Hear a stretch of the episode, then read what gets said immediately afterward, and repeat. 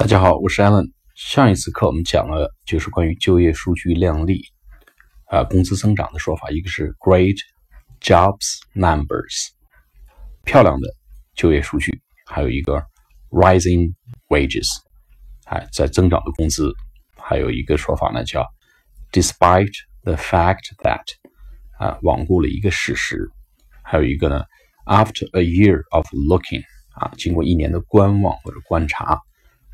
啊，there is no collusion，collusion 就是没有没有啊串通，没有这个阴谋。好了，我们今天来把它呃带大家读一下啊，大家可以跟读：Great jobs numbers, and finally, after many years, rising wages, and Nobody even talks about them. Only Russia, Russia, Russia.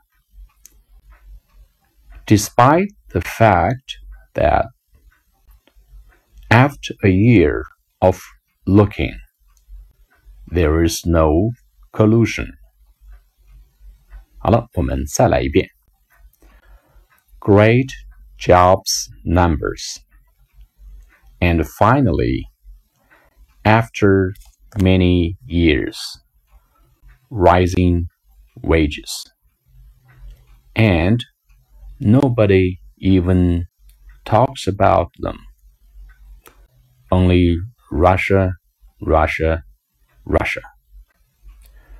Despite the fact that after a year of looking.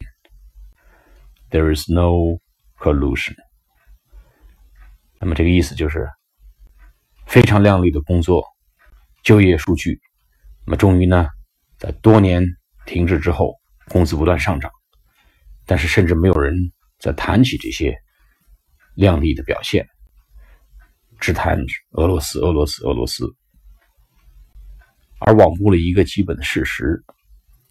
就是经过一年的观察，looking 啊，根本就没有什么共谋，根本就没有串通和阴谋这一说。好了，我们今天课讲到这里，下次课再见。